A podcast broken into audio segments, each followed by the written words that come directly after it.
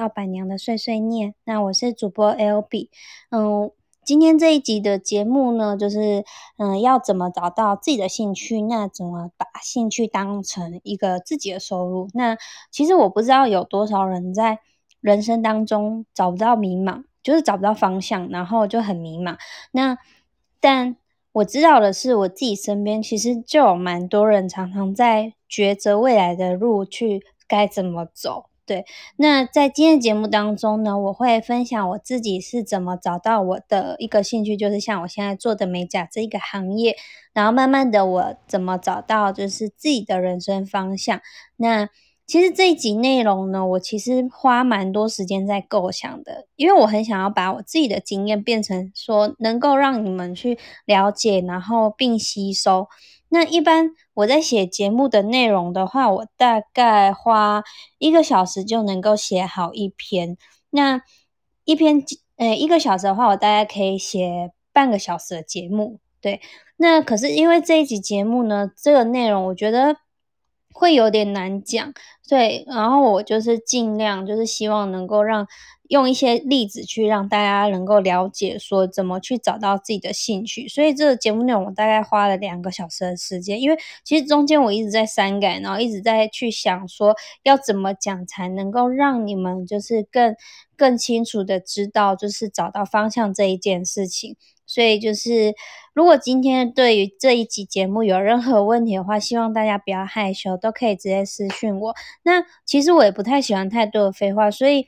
就是你一开始，如果你打什么 “hello” 啊，在吗？我你不说你的目的，我可能会觉得你是假账号，会忽略你的讯息。对，那我们今天就开始进入正题吧。那我先说一下，其实我在小时候是那一种非常喜欢画画的人，然后我小时候其实没有像现在这样子这么多画，然后就是。这么爱说话的人，对，然后其实对我来说，其实画画是一种就是我自己的另外一个世界的概念。那我除了喜欢画画之外，我还喜欢一些漂亮的东西。那比如说，就是可能我喜欢漂亮的衣服啊，然后可能是喜欢就是漂亮的，诶，可能是像。漂亮的小姐姐这一种，就是只要对我来说它是漂亮的东西，我都会多看一眼。那我先说一下，像我以前我爸他的主要职业是警察。那小时候我们家其实还没有钱盖房子跟买房子，所以我们那时候就是跟着。爸爸就是住在警察宿舍，那警察宿舍的部分的话，通常都是在派出所的后面或是在附近，对，都是蛮近。那时候，那那那时候其实我还蛮小，我大概五六岁的时候，我都会跑到我爸的那个派出所玩。然后我记得有一次，我就想说，好，那我要去画画，然后我就自己带了画画的东西，就是在就坐在派出所门口，然后我就那时候我就。看着门口外面街道，我就把景象画下来。因为那时候我们家就是那时候派出所是在比较乡下的地方，对，然后。然后那一群，因为我记得有一群大哥哥大姐，因为我们那个地方它是一个算是半观光客的地方，所以有一群大哥大姐，他他们来派出所要问路，然后就刚好看到我坐在门口，他就看了我的画，他就问说：“，妹妹你在做什么？”然后我就说：“我在画画，我在画街景这样。”然后当时他们看了我画之后，他们就问我说：“哎，那你有没有学过画画？我觉得你画的画很厉害，耶，嗯，就是很写实这样。”然后我说：“其实没有。”哎，然后他们其实。蛮惊讶，就是我没有学过画画，然后就可以把街景画画的这么写实，他们就觉得很厉害。其实长大之后，我回想起来，不管他们是不是真心的去称赞我会画画，我很厉害这件事情，但其实人被称赞，他就是会有一种荣耀感跟成就感。而当时他们说的那句话，其实我觉得对我影响算蛮大的，因为。就是让我在后面的日子，我就觉得说，呃，人家说我画画很厉害，所以我就开始更常去画画这件事情。我甚至可能就是会想要画一些，就是动画，或是画一些街景这样。可能这就是赞美而成就我的一种呃一种动力。对，那其实就是就像现在你不管做什么事情啊，通常只要有人对你说一句肯定的话，你其实就是那种动力，就会让。自己持续下去，我觉得就是有点像，嗯，小时候我们在学走路的时候，就是在学走路的时候，其实，嗯，大家大人就会说，嗯，你可以啊，那站起来啊，然后就会跟你说加油啊，然后你就会努力的站起来。或许那那个年纪你可能听不懂，但是你可以感觉到那个氛围是，就是希望你变好的那一种。对，然后可是到了长大之后啊，其实。就是会开始你要做什么事情的时候，会有很多，哎，很多的反对的声音，就是说你可以吗？你行吗？可是都没有想过，就是为什么在我们小时候学走路的时候，大家都可以觉得你你可以的，可是当你长大要做某件事情的时候，换来的都只是一个反对的声音。那这个后面呢，我会大概跟大家解释一下。所以其实说，如果今天你是一个一直被否定的人，我觉得可能会让你想要放弃很多事情。然后，其实我觉得有时候啊，有你想不想放弃呢？应该跟自己的意志力有关系。我举例来说好了，我当初在创业的时候，其实身边还蛮多人不看好，就觉得，嗯，创业这一种事情就是很容易失败啊。可能，可能是因为太多失败的例子，所以大家可能就会怕。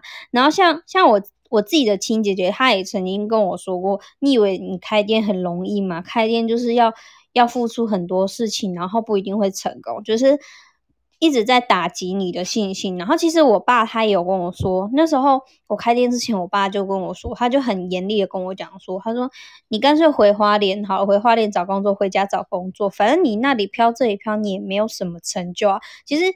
我觉得那时候我听到心里其实蛮受伤，因为我觉得你们为什么不支持我，就只是一直在抨击我，一直在打击我的信心。因为我觉得我自己在美甲这个行业上，我一直很努力，我一直很努力的去练习，然后我也想办法让自己更好。可是因为我的努力就是没有被你们看到，所以你们就会不肯定我，所以我就觉得很伤心。我觉得。应该会有蛮多人有这种经验，就是当你想要做什么事情的时候，可能身边的人像家人就会觉得说你一定不行，或者是一直阻止你去做某一件事情。就像嗯，游学打工这件事情，那游学打工这件事情，我觉得有时候你出去游学打工，可能有些人就会说，就家人就会说啊，你你一个好好的女孩子，你干嘛不要待在待在就是。台湾就好，你为什么一定要出去游学打工？游学打工那么花钱，然后你又学不到什么东西。其实我觉得这都算是偏见的一种。然后其实我自己个性算是蛮叛逆，又是属于那种很坚持的人。然后我当时就觉得，你们越看不起我，我就越要去做出来给大家看。后来其实，嗯，我这样子下来，诶，在经营店到现在四年，也证明了我是成功创业的。虽然可能。哎，我现在工作室可能没有到很大规模，是一间小型的工作室。可是我也慢慢的去经营我的副业之类的。但这其中我也遇到许多困难，我也慢慢的去克服很多事情。对，然后在这当中，我成功创业，其实我觉得可能也有几个原因，我觉得可以分享给大家。其中一个就是我我有我自己的骄傲跟坚持，另外一个可能就是呃来自微小的赞美吧。其实你们知道微小的赞美啊，就是会大过于那些反对的声音，因为其实那就是你成就感的来源。当时那些微小的赞美，其实都是来自于我身边的朋友，然后我自己的男朋友，还有男朋友的家人，跟一些陌生人或是客人，还有我自己。那你们有没有发现，其实我刚刚前面有讲到，反对的大多是我自己最亲近的父母跟家人。其实我觉得不能怪罪他们，因为其实这也是一种担心，因为他们看了很多新闻，或是看了很多故事，都是那种失败例子。然后，而且其实我觉得这跟台湾本身的风气也有关系，在以前的教育方式，它就是这样，因为这只能由你自己开始慢慢改变这个风气。对，那其其实前面我有说到，就是微小的赞美，其实也有来自于我自己。那这个意思，或许我觉得可能很多朋友都不太懂。那我这边就可以跟大家分享一下，因为这其实比较偏向于自信心的一种。其实偶尔的肯定啊，你肯定自己，你就会认为，哎，这样的事是很厉害的事情的话，其实它是一个很重要的事情。对，就是怎么讲？因为当你开始练习肯定自己的时候。你会发现，你开始没有那么容易被人家的眼光影响，因为其实我觉得在这个社会上啊，有很多人很多的很多的人都会很在意别人的眼光。可是，当你有没有发现，就是其实当你的角色跟那个对立之后，就是你把自己当成说你是在看待另外一个人的眼光，对你把自己当做是另外一个人去看你自己，其实你会发现，其实并不是这样。以最简单的呃最简单的外表来说，胖的女生有很多。有很多胖的人是非常没有自信，然后导致他可能对你来说可能没有那么有吸引力。那另外一个例子就是，诶，日本最有代表性，我自己认为最有代表性的胖女孩渡边直美，她被很多人是肯定是她是漂亮的。我觉得原因其实来自于她的自信心，因为她其实本身可能。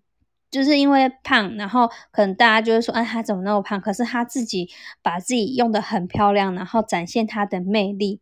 我觉得他自己的肯定就是散发他自己独有的魅力。那我再举一个例子，大家可能就会追踪一些网红，对吧？那这些网红当中呢，其实他都有他不同的性质。那有些人就是漂漂亮亮的那种形象，但也有那种很反差、很搞怪。他本身就是长得很漂亮，但是很勇于扮鬼脸，或是做一些很搞笑的事情，就是有点像扮毁形象的一些作风。那其实这样子的形象，我觉得也是有蛮多人喜欢。你会发现，其实他们追踪人是人数也是蛮多的，然后就会说，哎，你会发现他们留言说他很可爱啊，很真之类的。可是其实真正喜欢的人，除了外表以外，还有自身。带来的魅力，所以那这些跟找到自己的兴趣有什么关系？其实我觉得是蛮有关系的，因为当你开始对某一种东西产生好奇心的时候，你就会想要尝试，可是你不知道适不适合自己，所以这时候你需要的就是我前面说的自信心。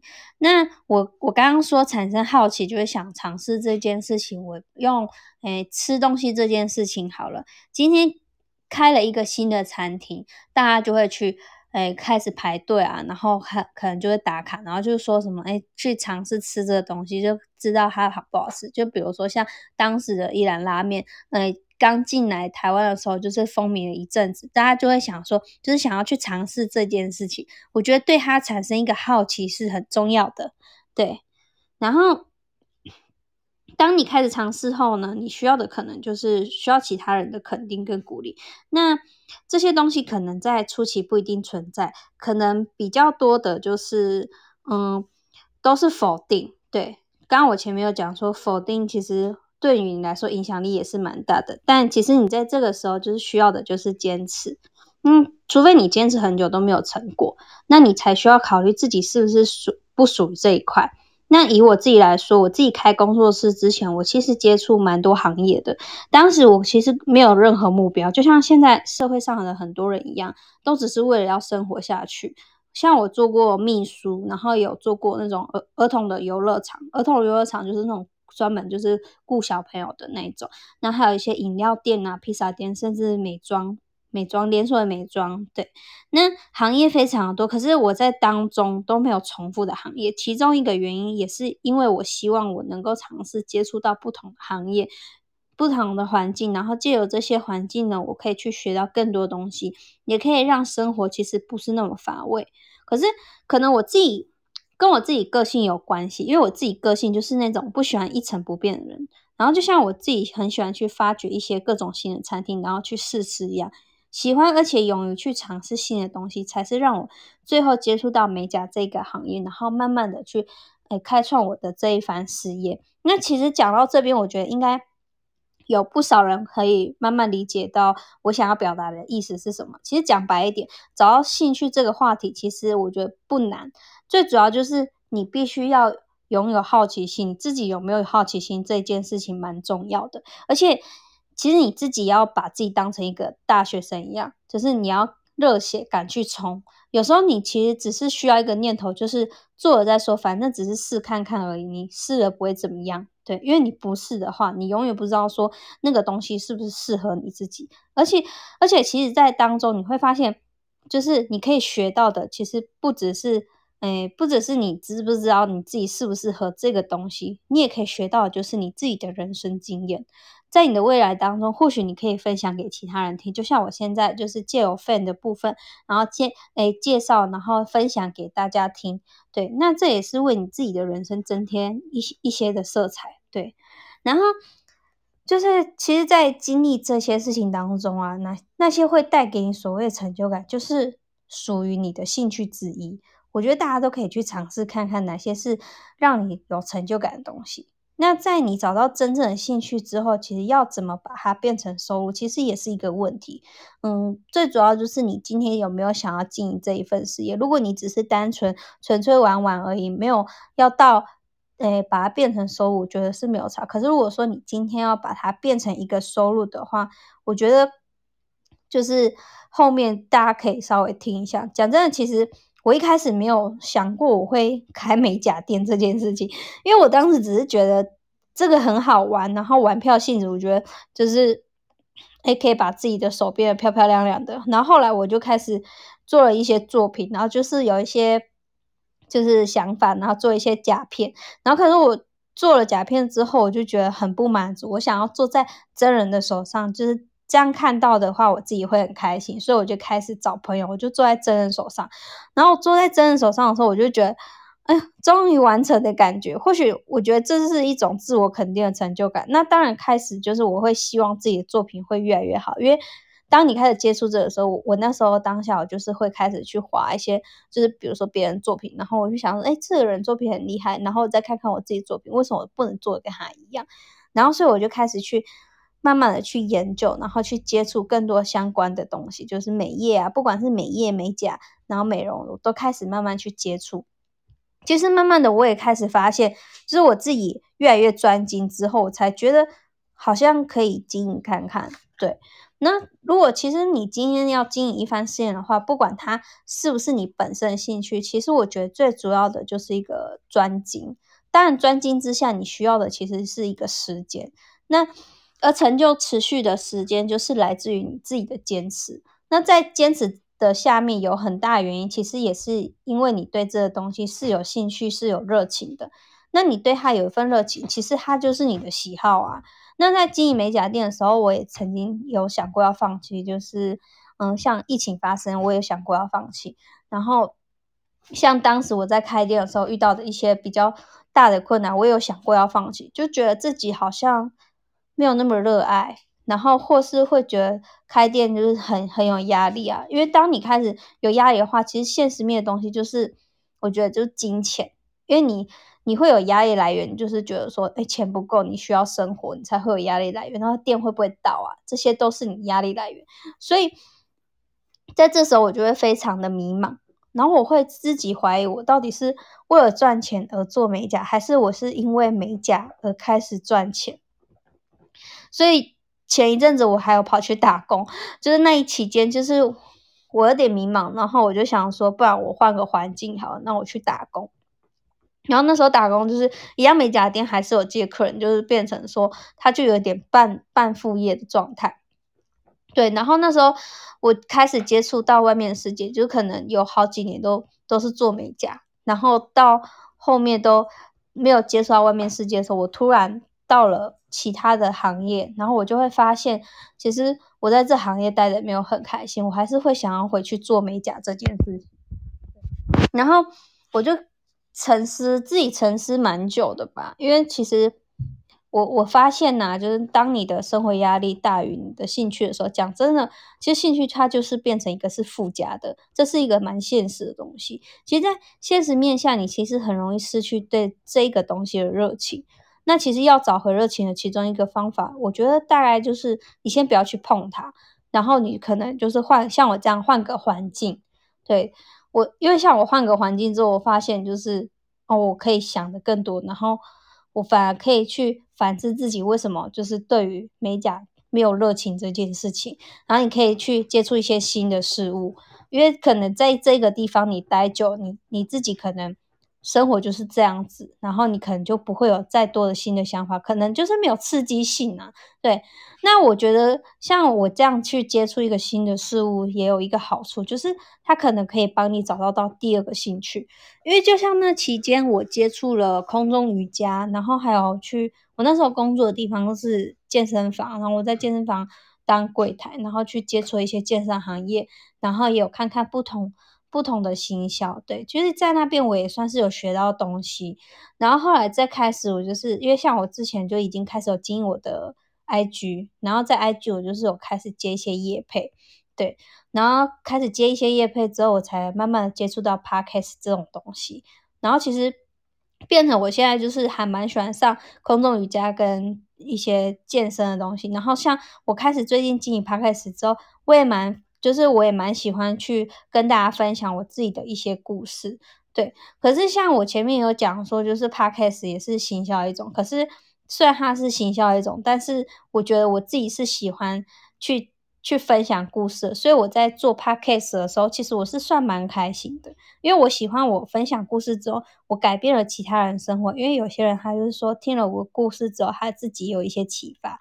因为像我前面几集，我有去邀请到一些其他行业的老板，然后去分享到他们的一些故事，那就是又引起一些共鸣嘛，那就是改变了其他人的想法。对，那也有人因为我分享，就是再去分享我的空中瑜伽的照片，或是我可能也有分享我有时候平常在健身的影片，然后就开始会有人询问，然后开始有人去问说我的教室在哪里，然后开始去我那间教室上课，然后慢慢的也开始喜欢上空语跟健身。我觉得这都是一种成就感跟对于自己的荣耀吧。或许我做这些是没有报酬的，可是我从从这之中，我觉得我得到了一个快乐跟一个满足吧，所以我是希望大家能够记住，所谓的兴趣就是它能够给你带来快乐跟成就感的，而能不能当成收入来源，其实我觉得是来自于你自己的坚持跟选择。